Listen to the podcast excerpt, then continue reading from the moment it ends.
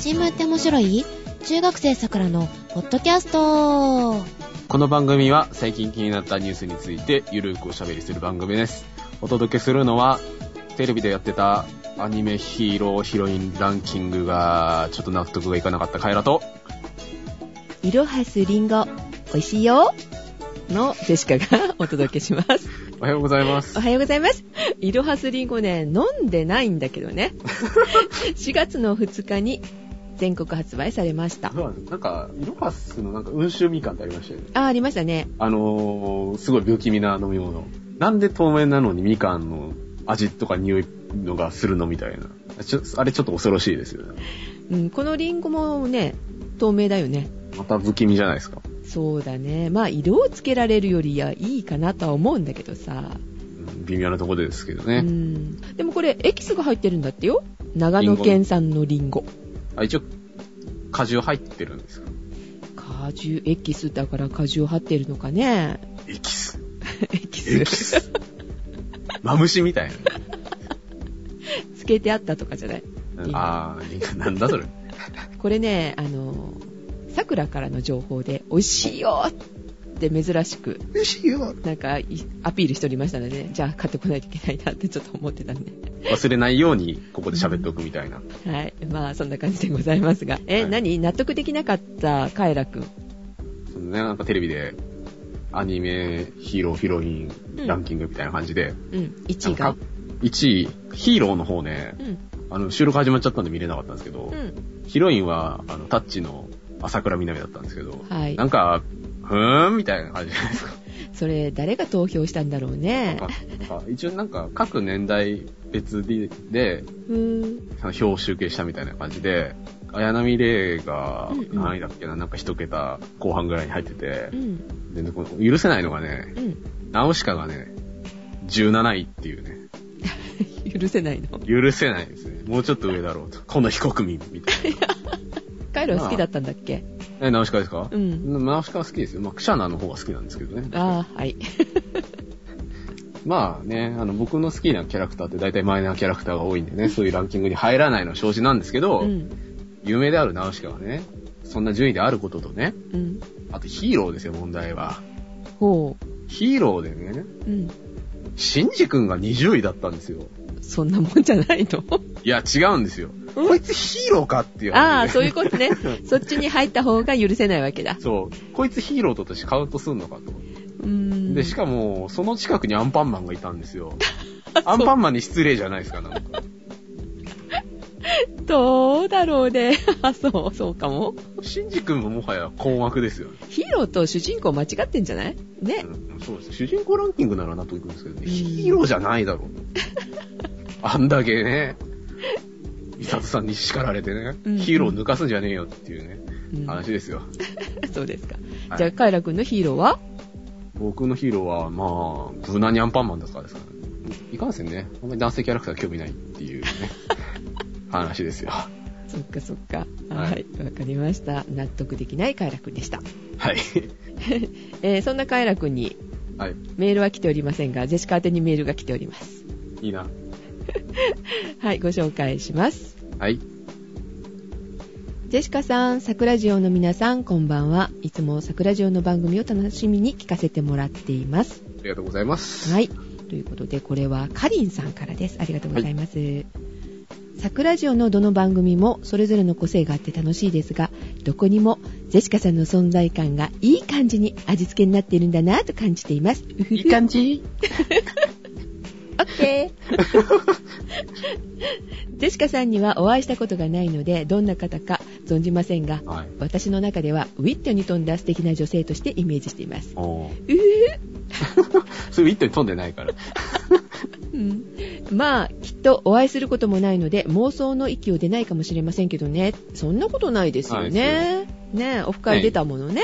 ねでも、番組で皆さんと楽しくお話しされている声には随分癒されています。これからも元気な声を聞きたいので、ご自愛の上決して無理をされないようにしてくださいね。では、これからもずっと聞き続けていきますので、よろしくお願いします。ということで、こちらこそよろしくお願いします。ありがとうございます。ありがとうございます。そう、このカリンさんのメールは、あの、ジェシカ宛てで番組宛てではなかったんですよ。うん。どこどこ番組っていう風にはなかったので、えー新聞の方でね、えーご紹介させていただきましたが、なるほど。聞いてらっしゃいますかね、新聞もね。ねねえ。ねえねえっていうか、まあね、聞いてらっしゃってるでしょうん。妄想のままにしてた方がいいと思うけどね。う。それ自分で言っちゃう。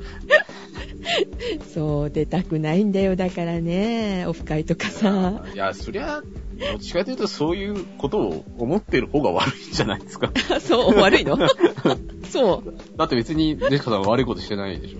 うん別に素のままのジェシカさんをお届けしてるわけだから。そのままの28歳だよね。ねえ そこがいけないのかもしれないけどね。え。いや、そこは、そこは業界読めよっていう、あ、そうんとこじゃないですか。う。はい。ということで、あの、今月はまたちょっと人前に出るかもしれませんけれども。ねうん。人前って言ってもね、まあ、裏、裏っていうかね、うんお客さん側お客さん側だね。うん。うん。カエラもね。うん。参加予定。はい。ということで、何のことだろうって思ってる方もいらっしゃるかもしれませんけど、終わった後でまたご報告しましょうかね。ですね。はい。えー、メールありがとうございました。ありがとうございました。はい。これからもたくさんのメールお待ちしておりますので、よろしくです。どしどし。うふふ。うふふ。ドラえもんか。うふふふふ。やめてよ。はい。えー、では、今日の気になる話題は何でしょう？えー、ミャンマーです。ミャンマーといえば、アウンサンスーチーさん。さんですよ。ねミャンマーイコールアウサンスーチーさんみたいな。明るい感じになってきましたね、だんだんね、ミャンマーも。そうですよ。その話題なんですけど、はい。まあ、アウサンスーチーさんですね。ミャンマー連邦議会補欠選挙というのがありまして、まあ、1日になったそうなんですが、はいこ。こでですね、あの、アウサンスーチーさん率いる国民民主連盟 NLD っていう、まあ、党があるそうなんですが、うん野党なんですけれど、うん。が、えー45議席中43議席獲得したと。おー、まあ、スーすごい。チーさんも当選したとうん。いうことでですね、まあ、民主化への第一歩を歩み始めましたよと。15年間？監禁されたまま、監禁じゃないな、軟禁ですね。そうですよ。ねえ、このままどうなることかと思いましたけだっどね。てね、アフタースーチーさんって聞いたら、まあ、失礼な言い方かもしれませんけど、まず軟禁ってね、言葉思いつくぐらいそうだよね。続いてましたもんね。ねでですね、まあ、こういう感じで、まあ、選挙行われて、え。うん。まあ、ちょっと、民主化、いい感じじゃないってことで、うん。アメリカは、その、まあ、今までその、経済制裁なりなんなりを下してたんですけど、まあ、その処置のですね、緩和してやろうということを決定したそうで。で、まあ、ここでですよ。はい。なんでね、民主化し始めたのかと。うん。ミャンマーどうなってるのっていうね、話なんですけど、今まではどうだったのか、これからはどうなるのかっていうのをちょっと聞きたいね。まず、まあ、ミャンマーはどんな国よと、こうん。となんですけど、まあ、2010年からですね、ちょっと名前変わったそうで、正式にはですね、ミャンマー連邦共和国という名前が正式だそうで、連邦共和国になったんですか？うん。うん。まあ、なんかなんかこう、政権が変わったりするときに名前変わってたりするんですけれど、うん。まあ、ちなみにこのミャンマーって、なんとなくこう、小さい国のイメージないですか？あんまり大きくないんじゃないかみたいなそうですね。うん。イメージがあるんですけど、世界人口25位と。実はですね、韓国より人口多いんですよ。だから意外に大国へー。で、現代ビルマ市ですね。はい。まあ、二次大戦後はですね、あのイギリス連邦に入ってたんですけど、まうん。あそこから独立しまして、まあ、この時のですね、独立に貢献したですね、将軍がいるんですけれど、うん。その名前はですね、アウンサン将軍ということで、うん。アウンサンスーチーさんのお父さんですね、が大変独立に貢献したそうなんですけれど、うん。その独立目前に、まあ、お父さんは暗殺暗殺されてしまうと。ん。で、まあですね、独立後もですね、まあ民族紛争、少数民族がいるそうなんですけど、まあそことのいざこざしかり、ミャンマーって多民族ってこと？なんかいろんな民族いるみたいですね、少数民族とか。いろいろいるんですけど、あとですね、中国がお隣なんですけれど、はい。まあ、ちょうどその独立した頃ですね、あの中国で国境内戦っていうのをやってまして、はい。ですね、そのですね、負けたですね、国民党軍がですね、ミャンマーにやってきた、やってきてゲリラ化したりとかですね、ひどい目に遭ってたんですけど、まあそんな感じでですね、うんあの、結構不安定な状態が続いてたんですけれど、うん。こういざこざやってる間にですね、ミャンマー国軍、軍ですね、うん。の勢力が増しまして、はい。1962年にクーデターによって軍事政権が樹立したと。うん。まあ現在の現在軍事政権が握ってったのかな？たというのが正しいと思うんですけれど、まあそれの元だ。で、まあこの時のですね、樹立した将軍の名前がネウィンという名前なんですけれど、うんまあネウィン将軍はビルマ式社会主義、言いにくいですね、ビルマ式社会主義うんというのを標榜して、まあこれはですね、なんか仏教をベースにしたですね、ちょっとね今までにない社会主義とか言ってですね、よくわからないんですけど、なんだそれはみたいなね。社会主義でもちょっと変異化してるわけね。そうですね。うんか仏教ベースのエヴァンゲリオンぐらいよくわかんないですね。はい。はい。で、まあ憲法を制定してですね、1988年まで、はい。62年から88年まで、まあ軍事独裁政権を維持したそうなんですけれども、うんうんこのネビンという将軍はですね、まあいかんせんその経済政策を失敗したりとかですうね、んインフレを起こしたりとか、うん不景気になったりとかということでですね、まあ、1988年に、まあ、将軍はですね、まあ、民主化を求める運動で政界を退いたんですけれども、うんまあこれでいよいよ民主化という、まあ流れになったかと思いきや、うんまたクーデターが起こって軍事政権は権力を再び掌握と。忙しいですね。ああ、民主化の道を一旦は行こうとしたわけね。そうですね。あの一応、運動で退いたんですけど、またクーデターで戻ってしまったと。でですね、まあその、再び戻る際にですね、はい。総選挙を公約としたんですね、政権は。うん。まあ多分、民衆のね、不満を抑えるためだと思うんですけれど、この際ですね、全国で政党がですね、100以上決闘されたそうで、そのうちの一つがですね、あの、先ほど出てきたアウンサンスーチーさんが決闘した国民民主連盟 NLD がその一つであると。はい。で、まあこの時、まあ選挙はあったんですけれど、不正選挙ですか、いわゆる。まあ、押し込められちゃって、まあこの時に自宅軟禁されて、まあ以降ずっと長期軟禁解放の繰り返しをアウンサンスーチーは受けてきたと。まあ、この、まあ、アウンサンスーチーさん、軟禁されながら、まあ、しばらく、まあ、軍事政権続くわけなんですけれど、うん。事態が変わったのが2007年ですね。はい。大規模な民主化デモが起きて、うん。この時、あの、日本人のジャーナリストが、あの、射殺されてしまったっていう事件があったのを覚えてます。ああ、ありましたね。この時の民主化デモが結構、転機になってう、ん。で、まあ、じデモが起きて、さらに、その、時の首相が亡くなったそうで、うん。まあ、今回のキーマンであるテイン・セインという人がですね、首相に就任して、はい。事態はですね、民主化の流れへ行くと。うん。でですね、ここであのーネットでその情報を調べてて、はいダイヤモンドオンラインというところがですね、うん。山田敦の世界瓦版というまあページがありまして、はい。今年の3月15日の記事で、ちょうどそのテイン・セイン首相に関して述べられてる記事だったんですけれど、うん。この山田敦さんの記事曰くですね、はい。このテイン・セイン首相自体は、軍の序列4位から政治の舞台に上がってきたそうで、ああ、軍人さんなんですね、もともと。ここって確か、なんか選挙、軍人枠みたいのがあったんだね。そうそうそう。軍人枠で、ほとんど軍人枠だから、その、民選議員によるその民民主化は難しい状況だったんですけれど、うん。まあ一応今回、その、まあ民主化するということで、まあ、そういう建前はあるんですけれど、うん。なおですね、非常時には軍が実権を握るようなシステムになっているそうで、まあ一応軍政を温存しながらという、そう。まあ選挙議会というですね、民主主義の装いをまとった制度であると。うん。まとってるけど中身は軍人？狼、狼みたいな。まあ一応ですね、この山田さんはそういうふうにおっしゃられてるんですけれど、うん。まあでもその議場でですね、国政が話し合われるということは非常に画期的であるとう。ん。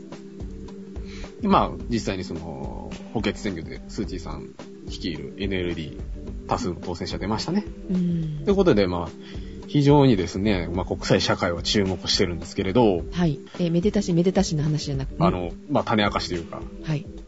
これなんでね、民主化にね、方向転換したかという話なんですよ。別に、わけもなく民主化するわけないじゃないですか、軍事政権が。理由がある。まあ一応さっきその2007年のデモの話をしたんですけれど、うん。まあデモ起きたらまたぶっ潰しゃいいんじゃねっていうね、うん。思うじゃないですか。うん。でも今回民主化したと、許した理由があると。いうのがですね、この2007年のデモの時にですね、はい。僧侶に対してですね、容赦ない弾圧を行ったと。坊主をいじめたと。聖職者を弾圧したと。でですね、このミャンマーという国はですね、上座仏教がですね、うん。人口の90%を収めていると。おー。熱心な仏教国なんですね。でですね、そんな国でですね、聖職者をね、弾圧したらね、大変なことになるんですよ。うんでしょうね。ふざけんなと。うんでですね、このお坊さんたちはですね、うんこう生活に密着してるわけですよ。うんあの、お年寄りのね、面倒見たりだとか、うんあの、見とってあげたりだとか、まあ子供の世話をするでしょうね、いろいろ。で、宅発が回ってきてね、あの、うんぬんみたいなね、そういうお坊さんをですねうん、弾圧したことによってですね、民衆から強い反発があったと。で、このデモの後にその、前首相がちょうど亡くなったじゃないですか。はい。これは仏罰だと。いう風にですね、民衆は噂するというぐらいですね、うん仏教が根付いてる国なんですね。もう昔からそうだけどさ、あの、宗教とかもやっぱり切り離せないよね、こういう国をね、動かすのにね。うん。そうです。文化ですか？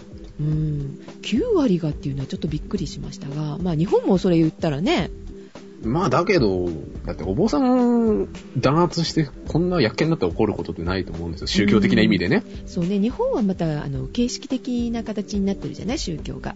うん。だけどまだまだミャンマーっていうのは、その、信仰が厚いんだろうね、きっとね。そうそうそう。だからより生活に密着してるような国なんでしょうね。で、貧しい国じゃない、ミャンマーって。まあずっとクローズでいたからね。あの日本もそうだけどだからこういう時にあの社会がきちんと動いてないからお坊さんたちって孤児を引き取ったり、ね、年寄りを面倒見たり、福祉の関係の仕事をして下の方で。るん。だよね、うん。うん。うん、だからやっぱり熱いじゃないその分信仰も、まあお世話になってるしね。うん、っていうことになるんだろうなと思うんだけどさ、ねえ。ということでまあ圧政が行き詰まったと。うんうん。であと、その国際的な、そのね、制裁もあるんで、経済的に行き詰まってるし、うん。ここで一丁ね、方向転換してやろうということなんですけれど、まあはい。国際社会注目してるというふうに言いましたが、なぜでしょ人口はそれほどでもないから経済的にそこに輸入してとか輸出してとかっていう問題じゃないよねきっと。資源がある。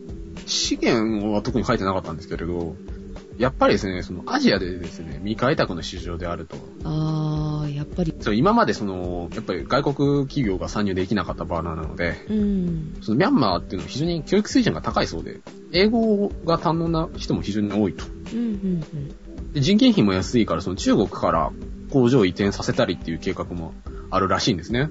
でちなみにその日本の企業なんかで動きがあったのは、うんローソンですね。うんうんが出店するらしいですね。ミャンマーに。へえまあ、いろんな外国の企業がそのミャンマーに行って、よろしくお願いしますよって言ったりとかね。あと、日本がその、日本フェアみたいなの開催して、あの、出しの元いかがみたいなことやったりですね。まあ、うん諸外国いろいろ動きを進めてるということなんですけれど、あの経済的にやっぱりアジアに進出しようとするからこちら的にも都合がいいわけねうん、そうそうそう。だから日本、だからもともとね、ミャンマーって親日国らしいんですよ。だから、まあ、それのパイプを活かして、うん日本もそのミャンマー市場に繰り出そうっていう流れが結構強いみたいですね。うん今回思ったんですけど、まあ、民主化民主化って言ってきたじゃないですか。はい民主化こそ正義みたいなのあるじゃないですか。そうねなんか、怪しくないですか？うーん、どうなんだろうね。ね、日本の政治を見てると民主、んん？はね、と？民主、うーんですね。どうかなって思いますね。いや、まあ実際問題、その民主主義をまあ採用してる？う。っていうんか民主主義で国を動かしてる国が圧倒的に多いと思うんですけど、うん多いと思うし、今現在であれば一番まともな生態かもしれないけど、最悪じゃないですか。民主主義って。まあチャーチル同じこと言ってたんですけど、ほ今までに比べればマシだけど最悪だよねっていう風なこと言ってたんですよ、チャーチルは。まあ、とある先生とですね、そういう話をしたんですよ、以前。う。はい。民主主義こそ正義みたいなのあるじゃないですか、みたいな言ってたんですけど。うんまあ、その先生曰くですね、いや、いつの世もね、正しいと、ね、思えることが人々が欲しいんだと。うん。神は死んでないんだよって、かっこいいセリフを残してたんですけど。まあ、これまた違う人が言ってたんですけど、うん。ルソーかな？が言ってたんですけど、まあ、イギリスの昔から民主主義が、まあ、議会政治やってたじゃないですか。はい。なんですけど、まあ、それを見てですね、ルソーはですね、イギリス人は、選挙の時だけ自由じゃないかと。何が選挙だと？お前ら選挙終わった途端に隷属してるだけじゃないかと。っていう風にですね、皮肉ってただけ、皮肉ってたらしいんですけど、うん。それはなるほどなと思ったんですけど。うん。いや、だから、なんだろうな。まあ、ある意味なんですよ。民主主義教みたいなとこあるじゃないですか。なんかまあ、特にアメリカさんとか、み民主化じゃないみたいな、制裁だみたいな。日本だって別に民主主義が最良の生態だと思わないですよ、僕自身。何がいいと思うの？カエル君は。うん。いや、今の状況だし、まあ外国とのつながりもあるから無理ですけど、民族性からしたら絶対君主制の方がいいと思うんですよ。おー、君主制ですか？はい。封建的君主制。だって、現に、ね、数百年前までそれだったじゃないですか。まあ、滅びましたけど。うんううんん。だから多分、だからそれは結局外国の流れもあったからってことですけど。うんうちわでやってる分には、お殿様がいて、うん地方で、ははーってやってる方が回るんですよ、多分。この国は。極論ですけどね。うん。そうですか。うん。はい。そんな感じですよ。はい、わかりました。はい。一応ミャンマーの話題ですから。まあちょっとね、なんか、こう、ゴルバチョフ的な匂いがするんですけど。何それでゴルバチョフってあれじゃないですか、ソ連のその共産党独裁から方向転換した人じゃないですか。うんうん。まあ、このなんだっけ、えーと、山田敦さんか。がそういう見出しでね、うん。あの、店員、船員大統領はゴルバチョフかみたいなね、見出しで、その記事を始めてたんですけど、うんうんううん。ん。まあ、干されないといいですね、みたいな。羊の皮を着た狼ということですから、うん、一応軍事政権自体はね、ね、そこをなんとか本当はしないといけないよね。まあね、実際に苦しんでる方もいらっしゃいますからね、そこはねちゃんと改革してた方がいいんじゃないかなとうん。思います。はい。ということで、ミャンマーの話題でございました。はい、では、お届けしましたのはカエラと、ジェシカでした。いいってらっしゃい。ってらっしゃい。